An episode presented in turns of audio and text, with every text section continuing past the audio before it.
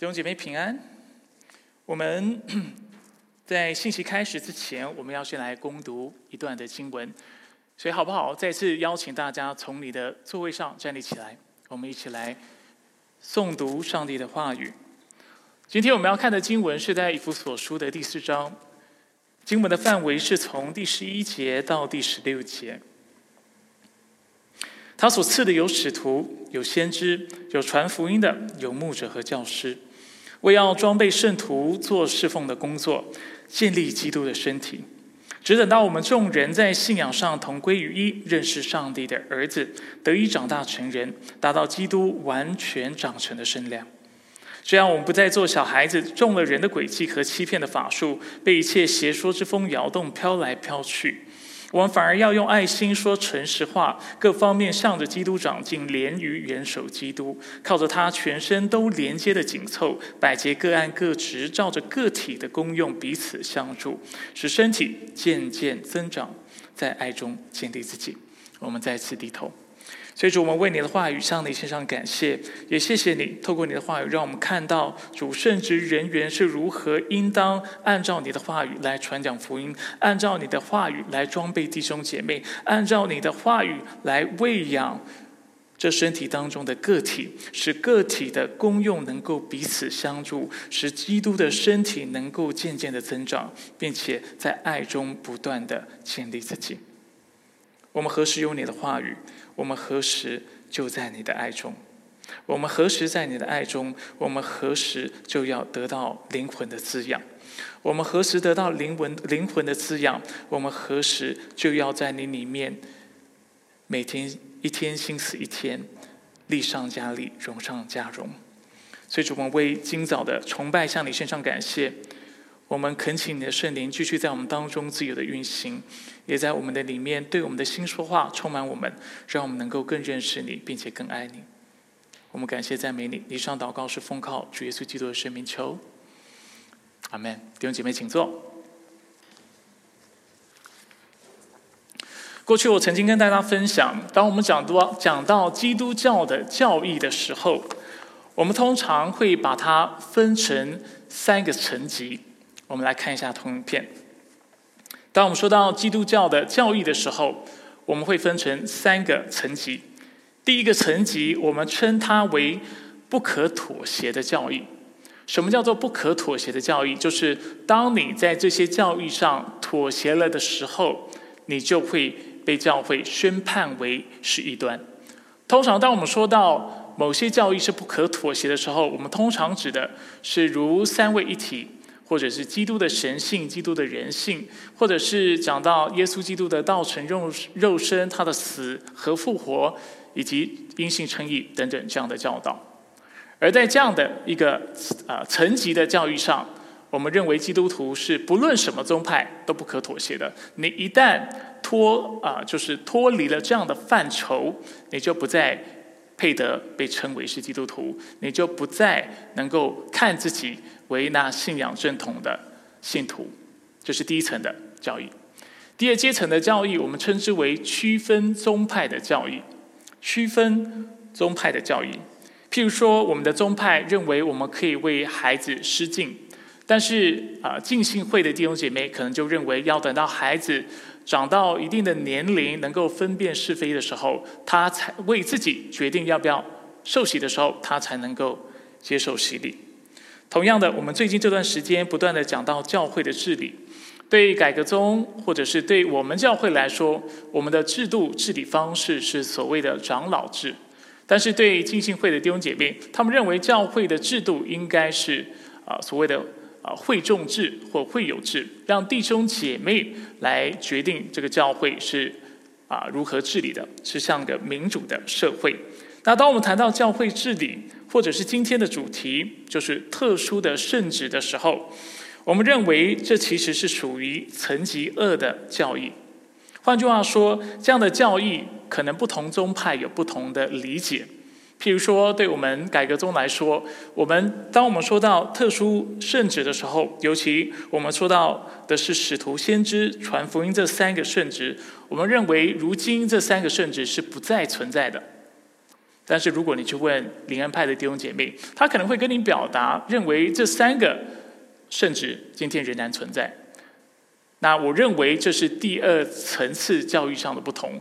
我不会因为如此就认为啊，那从灵恩背景出来的弟兄姐妹他们就是异端。所以我们要非常小心。第一个层级的教育是绝对不可妥协的。我不管他是什么背景，他只要一旦妥协了我们所谓的基要真理、核心的真理，他就不再是基督徒。然而，有些的差异是宗派上的差异，这就是第二层级的教义。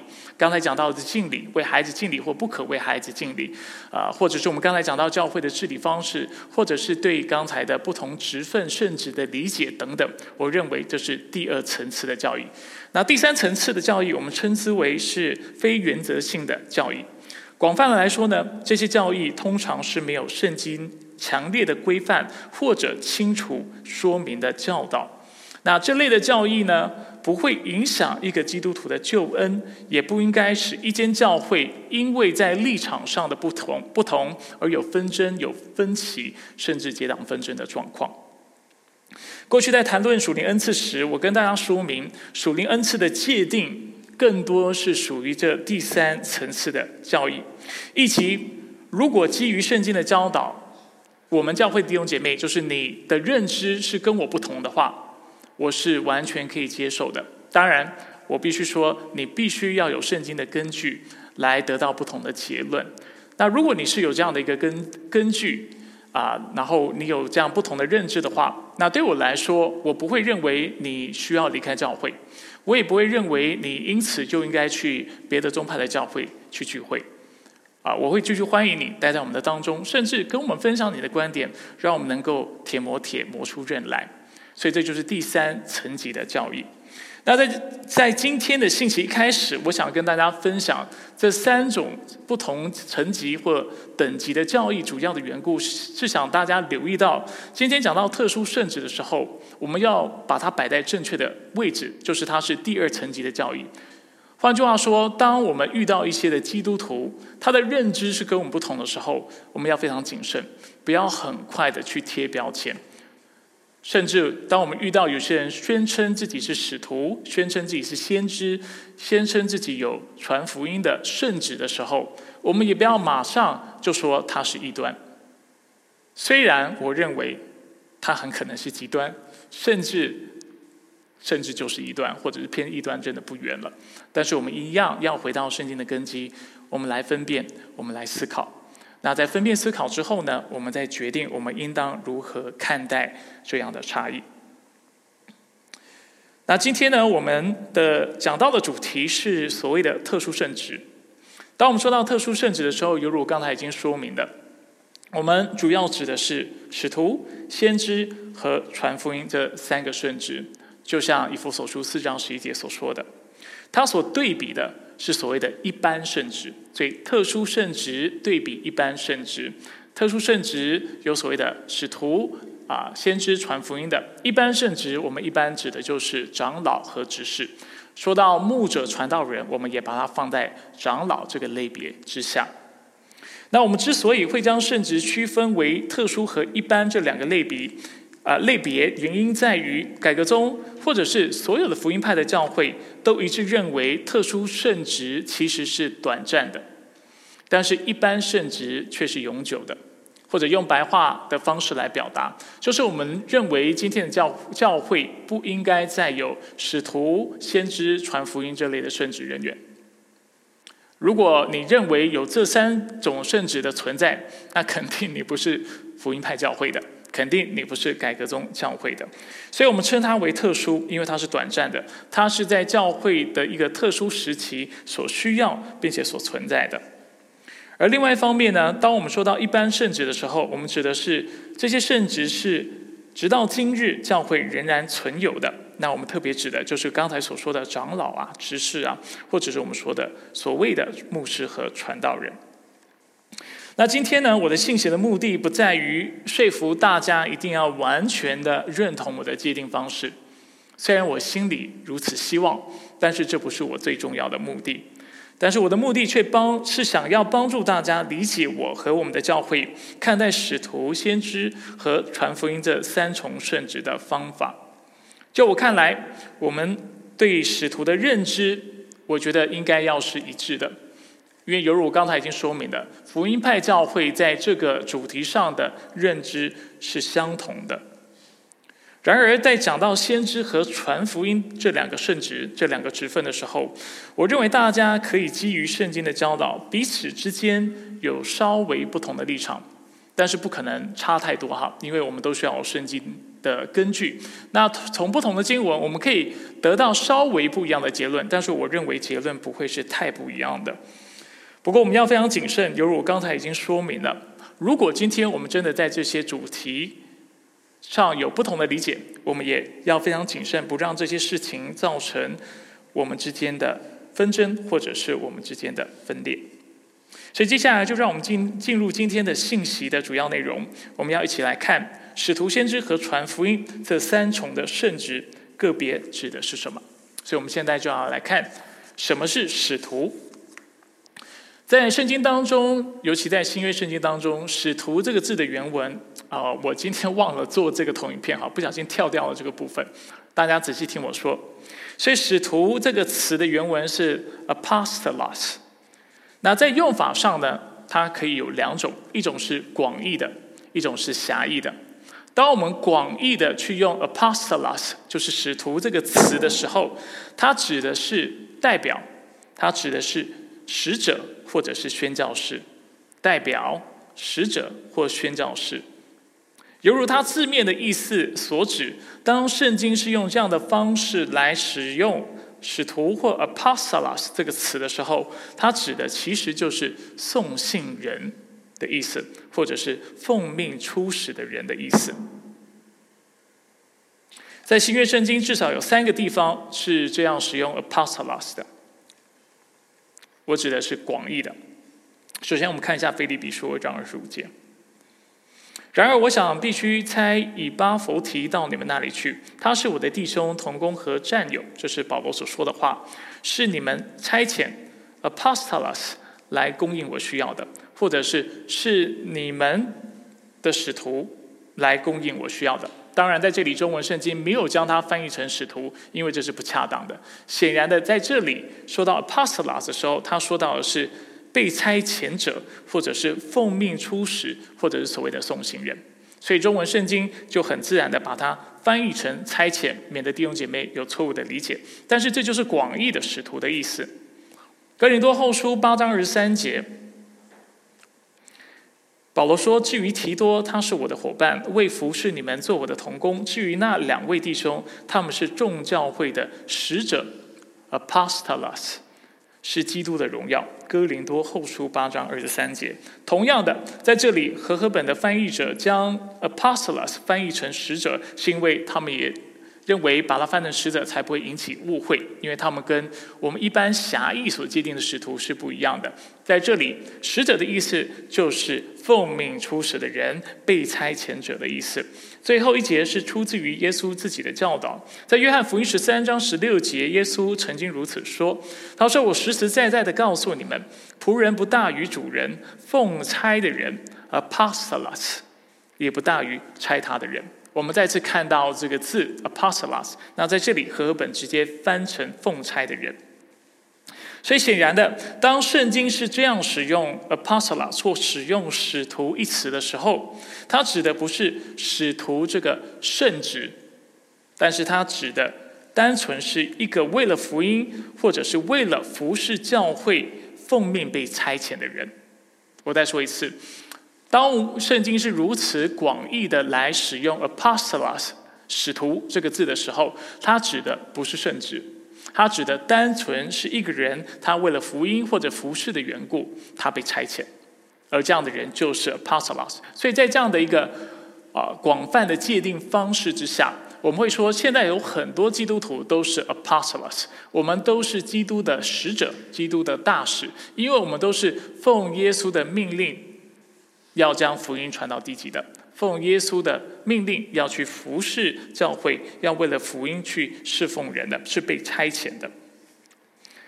不过，当我们说到使徒一词的时候，圣经更多的时候，它的界定方式是狭义的，而且它特别是指十二使徒和保罗。十二使徒和保罗，在这个意义上，我们说使徒是圣职，并且在现今的教会，这样的圣职是不再存在的。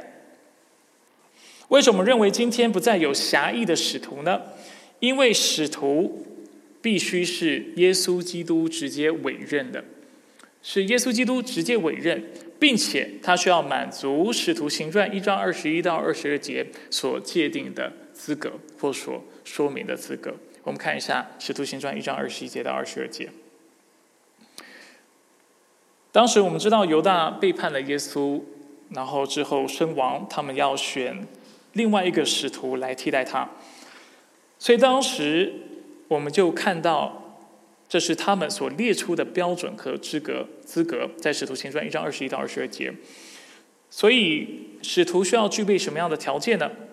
经文说，所以主耶稣在我们中间出入了整段时间，就是从约翰施洗起，直到主离开我们被接上升的日子为止，必须从那常与我们一起的人中立一位与我们同做耶稣复活的见证。我过去在不同的啊，就是机会下，在查经班，在不同的信息当中，我都提过这段的经文。我为大家说明，在这里基本上有三个观察。第一呢，说到什么人能够做使徒，他需要全程的跟随耶稣。等一下我们解释为什么这是重要的。第二，他需要是常在门徒当中和门徒往来的。第三，这个人需要能够为耶稣的复活做见证。我再说一次，第一，在我们经文当中，我们清楚看到他是要全程的跟随耶稣，从啊施洗约翰宣讲悔改的道开始，一直到耶稣升天为止。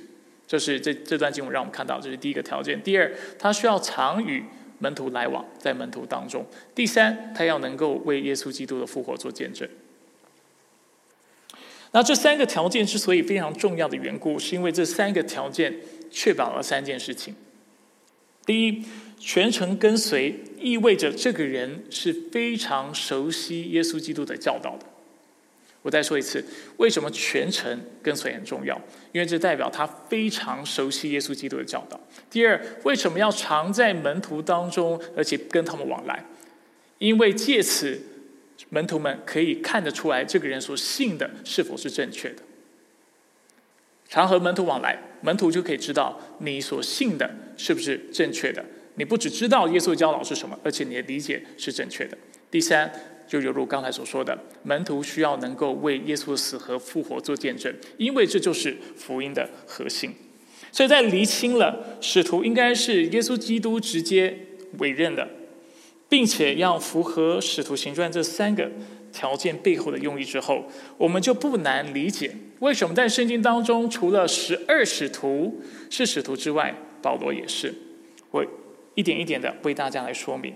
首先，我们要问第一个问题：保罗是否是耶稣基督直接委任的？因为我们知道十二使徒是耶稣亲自挑的，这是我们清楚知道的事情。那保罗呢？保罗是耶稣基督亲自拣选的吗？是他亲自委任的吗？加拉太书一章一节：“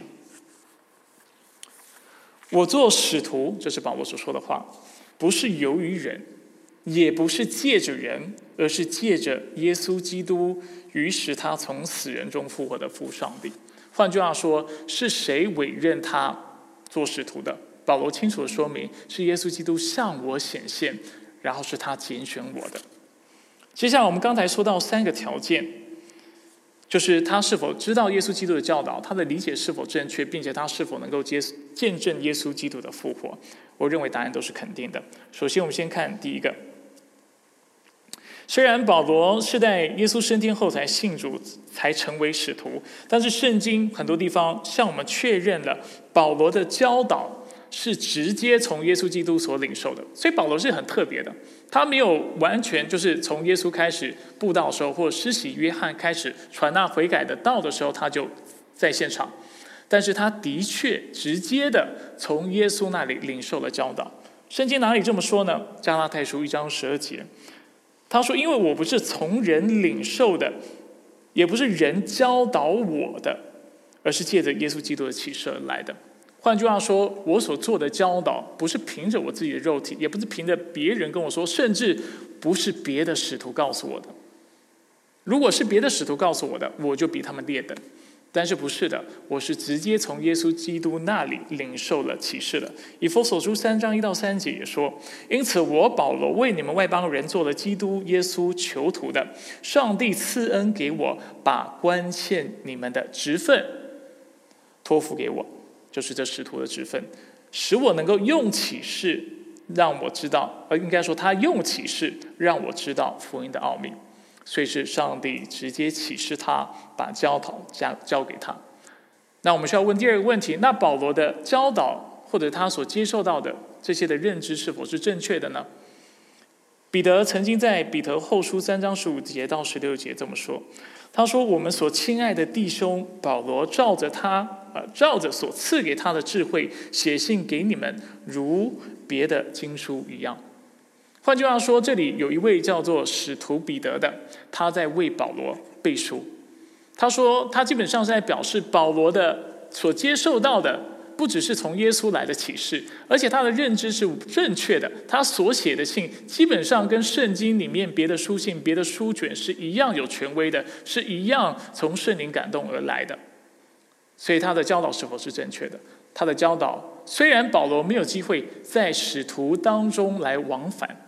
跟他们交流，然后在耶稣所在地上的日子当中，让他们有机会确认保罗的信仰是正统的。但是我们看到彼得在这里透过这两节经文，清楚的向我们指出，保罗的信仰绝对是正统的，而且他所教导的是犹如别的经书一样，他是从基督那里直接领受了启示的。最后。保罗不仅接受了耶稣的教导，并且在理解上是正确的，他也能见证耶稣基督的复活，所以他才会在哥林多前书一章九节，他怎么说？他说：“我不是使徒吗？我不是见过我们的主耶稣吗？”他在十五章三到九节也说：“照圣经所说，基督为我们的罪死了，而且埋葬了，又照圣经所说，第三天复活了。”接下来他说：“显给谁看？”他说：“耶稣复活后，显给了基法看，也显又显给了显给了十二使徒看，最后也显给我看。代表我是其中一个见证人，我见证了耶稣基督的复活。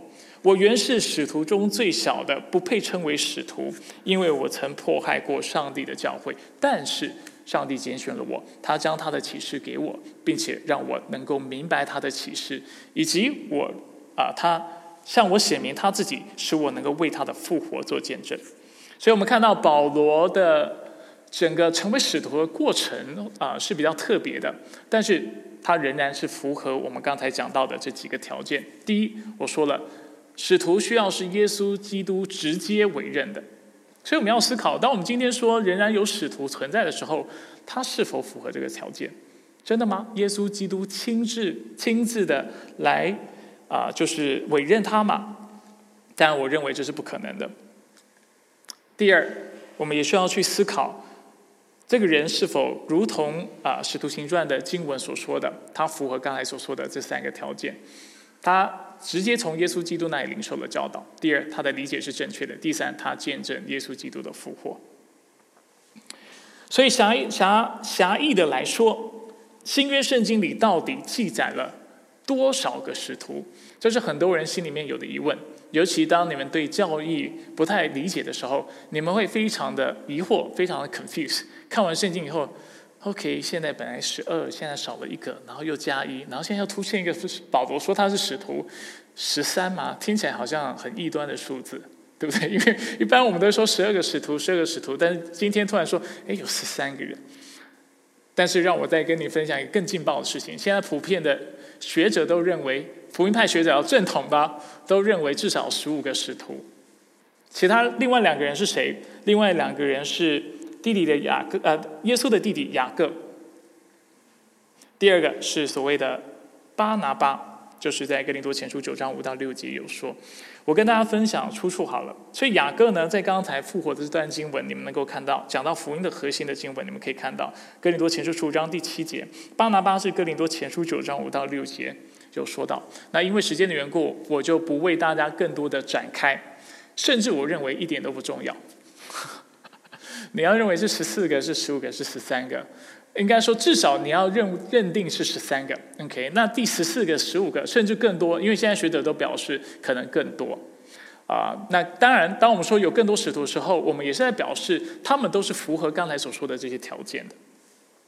不过，我认为是几个都好，十四个也好，十五个也好，甚至更多。最要紧的事情只有三个：第一，使徒的资格绝对是清楚的。犹如刚才所说的，他需要被基督直接委任，而且他要从基督那里领受教导，有正确的理解，目睹基督的复活。希望你们，我重复那么多次，希望你们有时间把它记录下来。我应该做投影片的，所以请大家原谅我。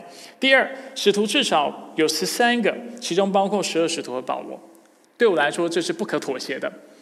那第十四个是耶稣的弟弟雅各，或不是，或者巴拿巴啊巴呃。巴拿巴是不是对我来说都是都是无所谓的了？那当然，这是一般学者认同，我也想需要让大家知道。那第三呢？当今教会不存在着狭义的使徒，这也是确凿的。当今的教会不再有这种狭义定义上的使徒。一来，这是因为没有人能够满足上述使徒的资格；二来。保罗他其实在刚才的经文当中就表明了他是最后一个使徒。我们为什么知道？因为他在十五章第八节讲到耶稣基督复活显现的时候，他说：“最后也显给我看。”最后没有再跟显给别人看了。耶稣死复活之后，他跟很多人显现，我是最后一个。最后他也显给我看。所以许多学者根据这节经文，也都认为。保罗是新约时期最后的使徒，那我也是这么认为的。所以，广义的来说，使徒如今是否存在？如果你在说的是使者，是被差遣的，是宣教士，是那送信者，那我会说是存在的。但是你用这样的方式来讨谈论使徒，意义不大。说真的，那狭义的来说，使徒指的是谁？就是十二使徒加保罗。那这样的一个圣职，在今天教会是否仍然存在？我认为答案是否定的。我们要看第二个职分。在谈论完使徒这个职分之后呢，我们要把第二个就是先知和传福音这两个圣职调换一下，先谈传福音的。为什么呢？因为传福音的这个圣职呢，其实是跟使徒的这个职分相关的。我会跟大家继续来说明。所以在原文当中呢，传福音的这个职分在原文里是啊。Euangelistes，Euangelistes，在整本圣经当中，新约圣经当中只出现过三次，一次是在我们今天宣读的经文以弗所书四章十一节，另外两次呢，其中一个是在使徒行传的二十一章第八节。当他经文说到传福音的这样的一个职分的时候，他说到的是谁？他谈到的是七个执事之一的腓力。使徒行传二十一章第八节说：“第二天，我们离开那里，来到凯撒利亚，就进了传福音的腓利家 （Euangelistes），和他同住。他是那七个执事里的一个，就是在使徒行传第六章我们看到的所选的那被圣灵充满、啊有智慧、有好名声的那七个执事的其中一个。所以这是第二处提到传福音的这个职分的经文。”在另外一处呢，是提摩太后书四章五节，谈到提摩太是那传福音的。至于你，凡事要谨慎，忍受苦难，做传福音的工作，Euangelistes，尽你的职分。那除了提摩太，除了腓力之外呢，许多学者也认为提多应该也是其中的一员。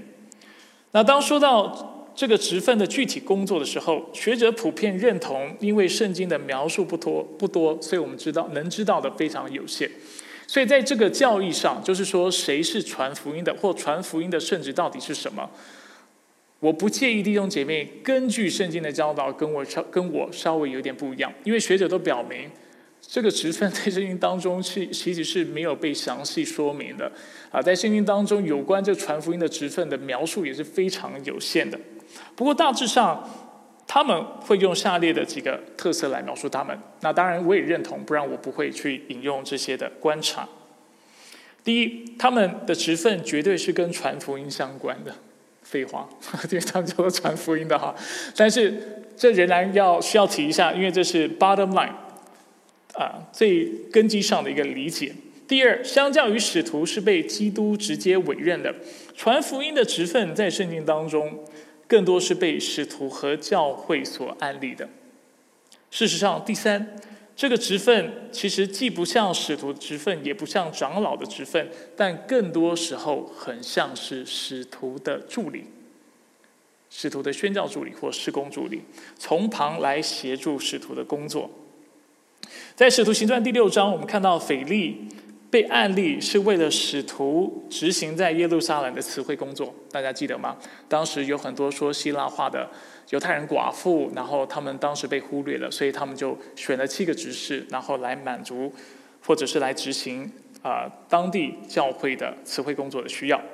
提多在哥林多后书八章六节也被保罗差派至哥林多教会去收集募款，因此现在为大家念经文，哥林多后书八章六节，我们劝提多，既然在你们中间开始了这慈善的事，就当把它办成。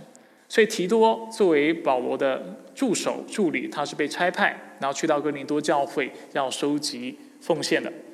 提摩太则是被保罗差派到铁萨罗尼迦教会去做教导和劝勉的工作。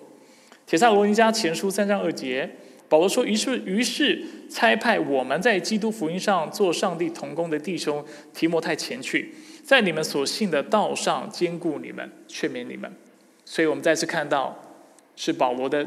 助手，或者是使徒的助手，然后被差派到教会当中去做教导或者是侍奉的工作。所以基于上述上述这些观察呢，我们又看到一个非常有趣的一个特征，就是传福音的这个职分的特征。他们的职分并非是局限局限于一间地方教会，但却是跨教会的。因为使徒在上面，使徒在所有的教会上面，他们是有绝对的权柄。而在他们下面有一群这样的人是使徒的助手，然后会按照使徒的吩咐去服侍不同的教会，所以他们的事工往往是跨教会的。所以我们也会说，他们的权柄是次于使徒，但却是优先于或者是强于一般的传道人、一般的长老、一般的执事。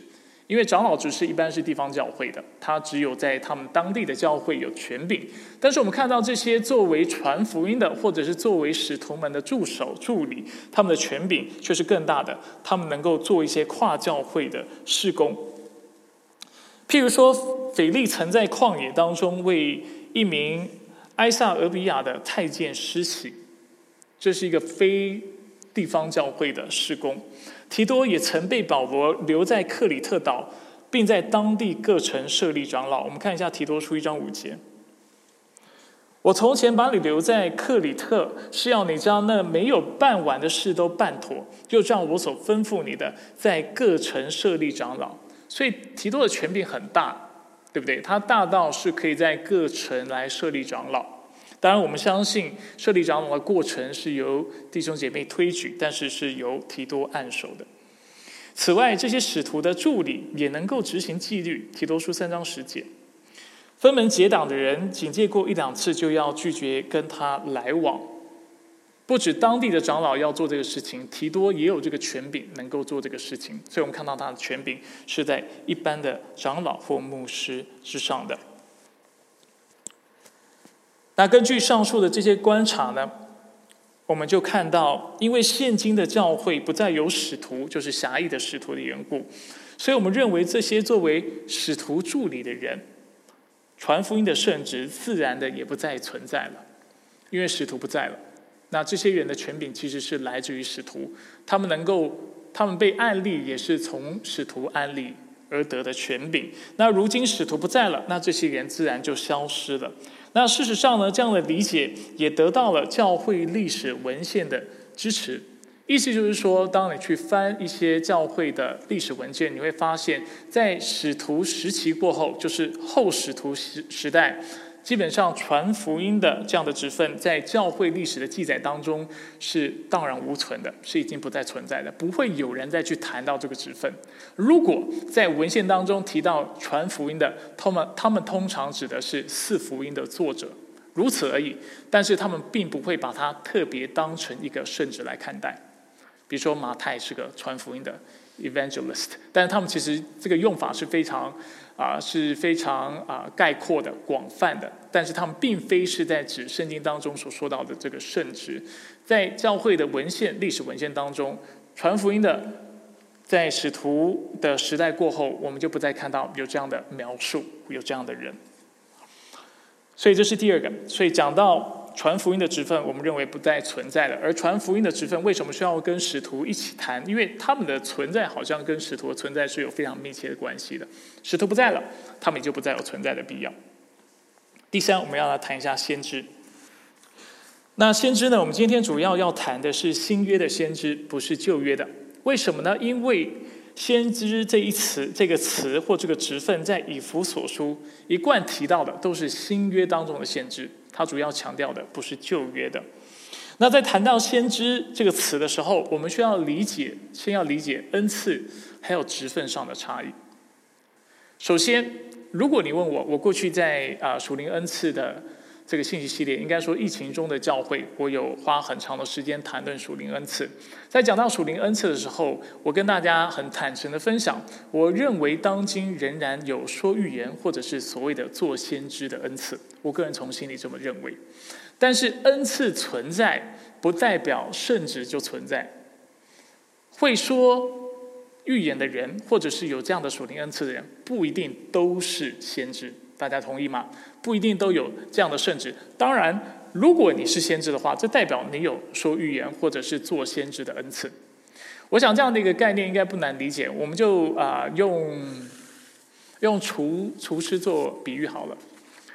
一个厨师他一定会烹饪，一定会料理，但是会料理的人，我们不一定都会称他为厨师。大家认同吗？在我们现在的中文语境当中，当我们说一个人是厨师的时候，我们指的通常是他的专业，我们通常所指的是他的职业。而有这样的职业的人，通常他会做饭，不然他不会去做厨师。但是相反的。却不亦然。当我们说到一个人会做饭的时候，却不代表他一定所从事的行业就是厨师。那同样的，先知的这个圣职或先知的职分，跟有做先知或者说预言的这两个恩赐啊，这个恩赐之间的关系也是如此。你有职分，你就有恩赐；但是你有恩赐，不代表你有职分。有听懂我的意思吗？好像在那个绕圈子哈。但是希望说到目前为止，大家是听懂的。我们接下来讨论，那什么是说预言的恩赐呢？因为我们讲到说预言，如果大家已经忘记了我过去的信息，或者是你是我们当中刚加入的基督徒，或者是你根本就不认识基督教，你一定会认为说预言是跟预测未来有关系，不是完全没有关系，但是这不是主要的含义。当圣经说到说预言这个恩赐的时候，它主要所提到的是从由圣灵感动而说出来的话，这叫说预言。所以它可以是关于未来的，也是可以是关于今天的，甚至是说到圣经里面的话。那过去呢，我在啊，就是说预言这篇信息，或者是我过去的这个疫情中的教会啊，说到属灵的事，五说预言的这篇信息当中，说到预言的时候，我是这么界定的。什么是说预言？预言就是人在长期预备或在未经琢磨的情况下，蒙受圣灵感动而说出来的话，能使信与不信的人得蒙造就、劝诫和安慰。所以大大家要留意这个界定，跟说就是啊，好像在占卜，然后或者是只是在预测未来啊这样的理解，跟这样的理解相差是非常远的哈。在这里所说的。预言的主要目的是要造就人，要劝勉人，要安慰人。然后它主要的来源是圣灵的感动。那这个定义呢，可以分成三个部分来谈论。那啊，我知道过去我已经讲过，但是容许我再花一点时间为大家说明。所以在第一个部分，我们看到什么是说预言，就是人在长期预备或在未经琢磨的情况下说出来的话。所以在这里，我特别讲到或谈论到说预言所需要预备的时间。换句话说，说预言需不需要有预备的过程？啊，当时我在讲那篇信息的时候，我跟大家说明是可以有预备过程的，也可以是即兴的。所以在保守的啊神学家的著作当中，你会看到他们对说预言的理解，往往跟讲道是有关系的。他们认为，一个有说预言的恩赐的人，他很可能是一位牧者，而在长期预备讲章的时候，圣灵使用他的讲章，使用他的口才，使他能够讲道。而在这样的意义上，他是在说预言。我认为这是一个合理的解释，因为这其实有非常多的根据啊，以前的就是。啊，神学家也很多人表达这样的立场，所以我认为这是合理的。但是我觉得圣经也给了我们一些线索，让我们看到有些时候说预言是突然的，是圣灵突然临到，你就非常及时的、即兴的说了一些话，这也可能是说预言。所以换句话说，说预言可以是长期预备的，但是被圣灵所使用。另外一方面，也有可能因为被圣灵充满或圣灵感动，你就突然说出一句话，或一段话，或一篇道。但却是来自于圣灵的充满、圣灵的感动，那这也是说预言。所以这是第一个部分，我界定的时候特别会跟跟大家说明的。我相信你们都不记得了，所以我重复是对的。第二个部分讲到说预言这个恩赐的来源，那这个部分大家应该记得是来自于圣灵。这就是为什么在第二部分我说是蒙受圣灵感动而说出来的话，这个部分我不需要特别解释。第三个部分。是能使信与不信的人得蒙造就、劝诫和安慰。说到了预言这个属灵恩赐的目的，是为了造就别人，不是为了造就自己。或者用更白话的方式表示，就是是为了让别人得着益处，这就是造就的意思意思，而不是让自己得着益处。除此之外呢，我们也看到说预言可以让灰心的人能够。啊，得着劝诫，就是能够得着安慰和勉励，以及能够让啊那些不冷不热的人，或在信仰上不专心的人，能够得着安慰。其实，在原文当中，劝诫应该是劝诫跟安慰的翻译应该倒过来哈。那但是中文圣经却是用不同的方式记载。不过，anyways，有兴趣的你们去听信息，我在这里就不解释了。总之，说预言的目的是刚才我所解释的，不是只是预测未来。重点是造就人，重点是安慰人，重点是让那不冷不热的人能够啊回到神的面前。刚才我在讲，就是解说说预言的时候，说到一半，刚好有一位在场的弟兄姐妹站了起来，我当时刹那间以为他要说预言了，吓了我一跳。OK，我们要继续往下看。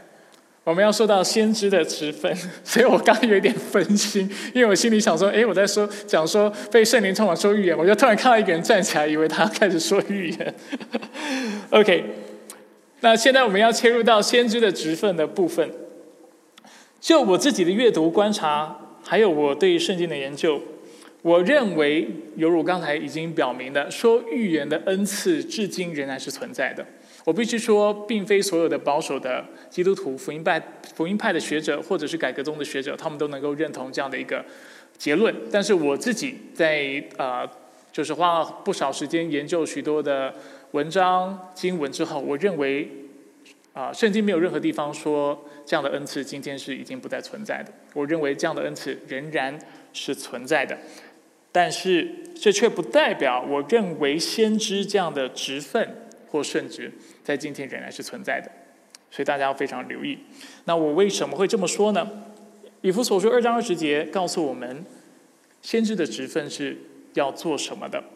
他说，教会是被建造在使徒和先知的根基上，而耶稣基督或基督耶稣自己为房角石。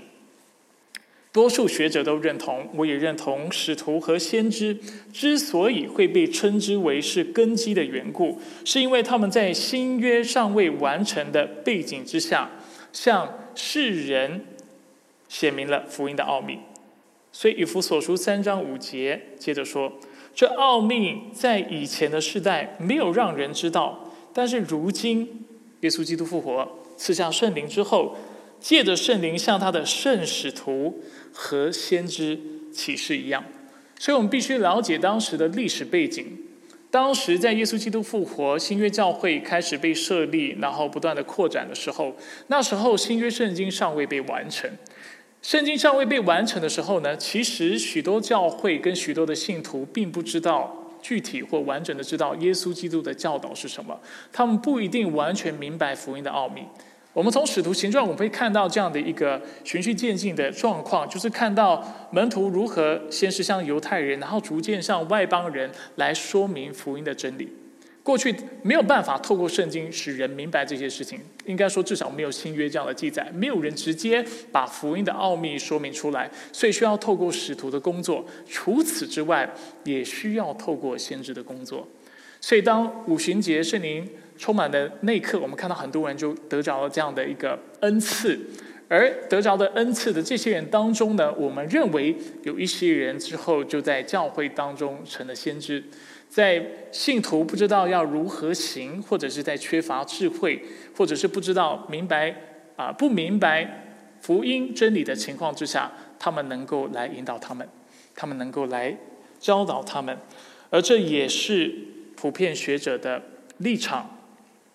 所以这些先知除了本身具有说预言的属灵恩赐之外呢，学者们也会表示，他们也是与使徒们有非常密切的关系的。其实，在圣经很多地方，不是很多地方，一些地方，我们看到使徒其实教导我们，我们要去分辨先知的讲道，或是分分辨说预言。那怎么分辨？就是透过使徒的教导来分辨。那所以，当我们看到使徒和先知被放在一起的时候，解经家这么说明哈。那同不同意？大家可以按照你自己对圣经的理解来做思考。但是解经家一般说明说，使徒和先知被放在一起的缘故，而且他们之所以被称作为是根基的缘故，就是因为这些先知的教导是符合使徒所领受的传统的。是符合使徒从耶稣基督所领受的教导的，所以在这个意义上，我们才能够说使徒和先知是那根基。所以一般来说，这是保守教会对先知这个职分的理解，指的特别是在新约圣经完成之前，这个职分是必备的、必要的，因为需要这群人向世人传讲福音的奥秘，犹如以弗所书第三章第五节所说的。然而，许多的甚至所有的福音派学者和牧者，包括我在内，都认为先知的职分，或者是这样的圣职，在新约的撰写完成之后，就是第一世纪新约都写完之后，其实就终结了。那事实上，我们透过历史的文献，我们是看到先知是慢慢的到了应该是第四纪，我们看到这样的职分，或者是。甚至有这样的恩赐的人是完全的消失了。那完全消失，我们不知道是因为只是不被记载，还是单纯因为圣灵觉得他启示他的话语的工作已经完成，所以不再需要这样的职分。当然，我认为，呃，绝对是跟后者有关的。所以我们看到，虽然恩赐仍然如今呃在今天的教会仍然存在，但是圣职今天却不在了。所以为今天的讲道做个。结语，所以总的来说呢，祈祷和传道的工作今天是否仍然存在？答案是肯定的。但是使徒的职分却不存在了。使徒是过去对不对？在使徒行传第六章，我们看到他们主要的工作是祈祷传道。当然，他们另外一个很重要的工作就是将耶稣基督的教导忠实的记录下来，写在圣经里面，然后传给我们。所以祈祷传道仍然在，但是使徒的圣圣职是不在的。传福音这样的使命是否仍然存在？是在的，但是传福音的圣职却是不在的。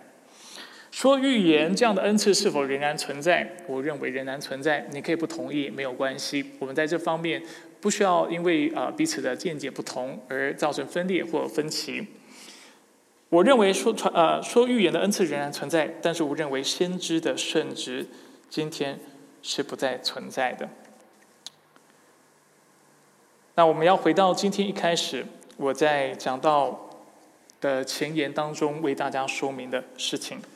今天讲到的目的，就像我已经说的，不是在说服你，告诉你这是圣经当中唯一理解这三个圣职或特殊圣职的方式。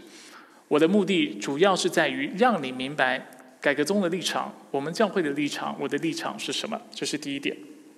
第二，我提醒大家，就是教育是分成三个层级的，所以我们要非常留意。也许我们在一些细节上面是不认同，但是这样的一个不认同，不代表你就要离开我们的教会，或者是这不代表。啊，我就认为你不适合继续在我们教会聚会。啊，我们也不应该跟我们立场相左的基督徒啊，在这样的议题上面产生太大的分歧，或者甚至可以的话，不要吵架。就像我说的，在改革中或保守的教会当中，当我们讲到这三个圣旨的时候，我们是一概认为它是如今是不存在的。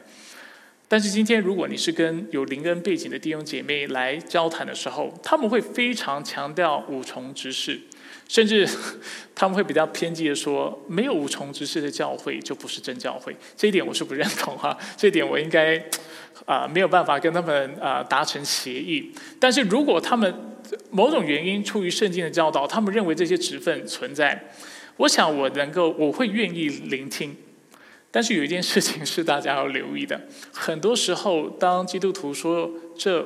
五重的职分，或者是先知、使徒、传福音的职分仍然存在的时候，他们往往是没有很多圣经根据的，他们只是按着自己的感觉来说这些圣职仍然存在，比较没有用一个系统性的方式去解释。另外一方面，我们要去思考一个事情，就是使徒今天仍然存在的意义到底是什么？圣经已经完成。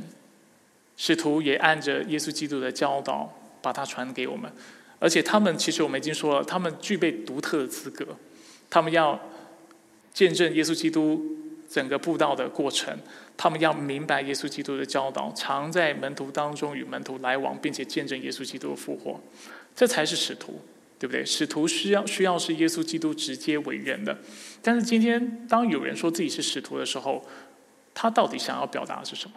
如果他只是单纯想要教导、祈祷，那他不用做使徒，他可以好好做个一般的牧师就可以了。所以，我们往往看到，当人想要称自己为使徒的时候，他所强调的是某种圣经没有赋予的权柄，他要的是别人对他某种的尊重，是圣经没有给予的、没有赋予的。所以，这点要非常留意。所以，我自己对。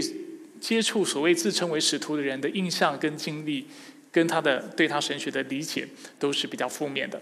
当然，犹如我刚才所所说的，我不是要大家很快的贴标签，但是我要大家去思想，为什么他要称自己为使徒，意义到底在哪里？还有他对使徒的了解是否符合圣经？同样的，今天有的人会认为他自己是先知，但是我们也要去思考，为什么他认为自己的先知是？非常重要的。我更多时候观察到，很多喜欢称自己为先知的人，是因为他喜欢说一些圣经里面没有说的话。那如果没有太偏颇，那我倒觉得就算了。或者是他真的具有说预言的恩赐。我说了，我已经我相信说预言的恩赐仍然存在。但是我也看到一些先知在做的事情是，他是做一些违背圣经的教导，甚至用一些。我觉得违背圣经整体教导啊的方式来解释圣经，所以当有人说自己是先知的时候，你要非常谨慎。他要的是什么？他所强调的是什么？他背后的动机又是如何？还有当中也有一些人称为自己是传福音的。其实，在美国的啊圈子当中，有这样职分的人，或有人会宣称自己有这样的职分的状况比较多。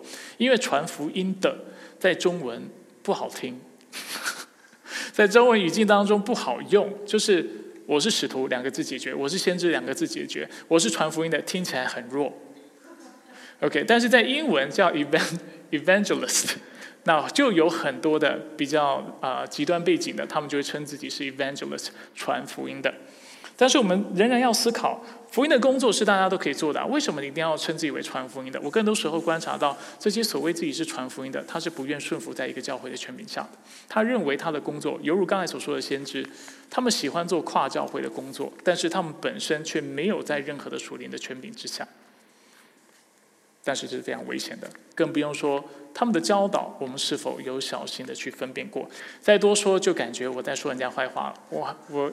刚才说大家要沟通，要互相理解，但是我好像又多说了一点。总之，弟兄姐妹要谨慎。一方面，我们不要快太快的去贴标签，因为教义有层级的分别。但是另外一方面，我们真的要谨慎。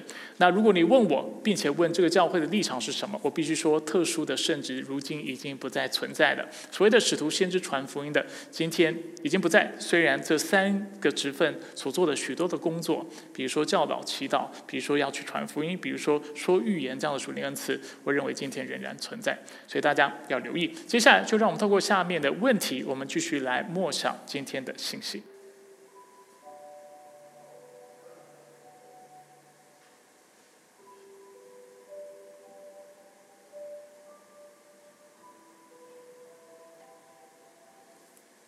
我们一起低头来做个祷告。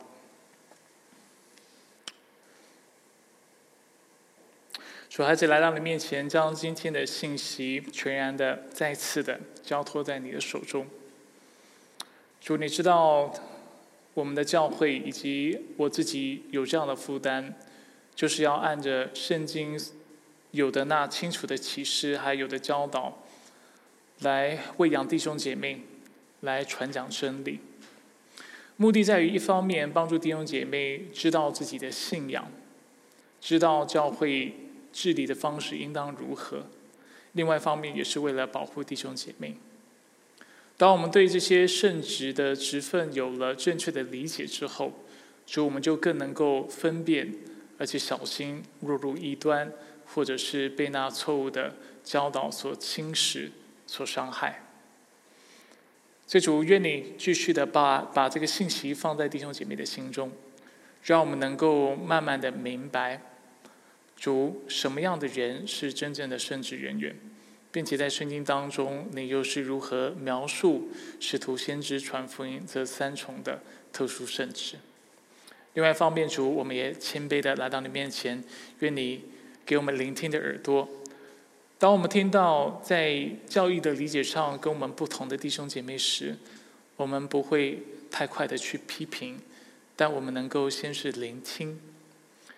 在聆听之后，能够按着你自己的圣言，按着你的话语，主我们小心的、留意的、细心的、啊谨慎的来做那分辨的工作。那在分辨之后，如果我们立场有改变的，主我们祷告你保守我们，让我们的改变不是偏离正道。如果在分析过后，我们发现对方与我们是不同的。主，你让我们有智慧，知道这样的不同是哪一种程度的不同，是非原则性的教育上的不同，还是它是宗派的不同，又或者它是那不可妥协的教育的不同？如果是第一种，主也求你让我们勇敢的去拒绝那错误的教导，去拒绝那异异端。但如果不是，也求你给我们一颗更大的心，去包容、去爱、去尊重，然后继续专注在你所赋予给我们的使命，将福音传到地极，继续用你的圣道来装备其他的基督徒，并且将耶稣基督的美德还有他的荣耀及美好传扬给对方，传扬出去。愿你就保守我们接下来今天啊，接下来要做的所有的事情。以及这周我们所做的所有的安排，愿你的圣灵来引导我们，时常充满我们，让我们所做的不止尽都顺利，而且尽都要讨你的喜悦。我们感谢赞美你。以上祷告是奉靠耶稣基督的圣名求，阿门。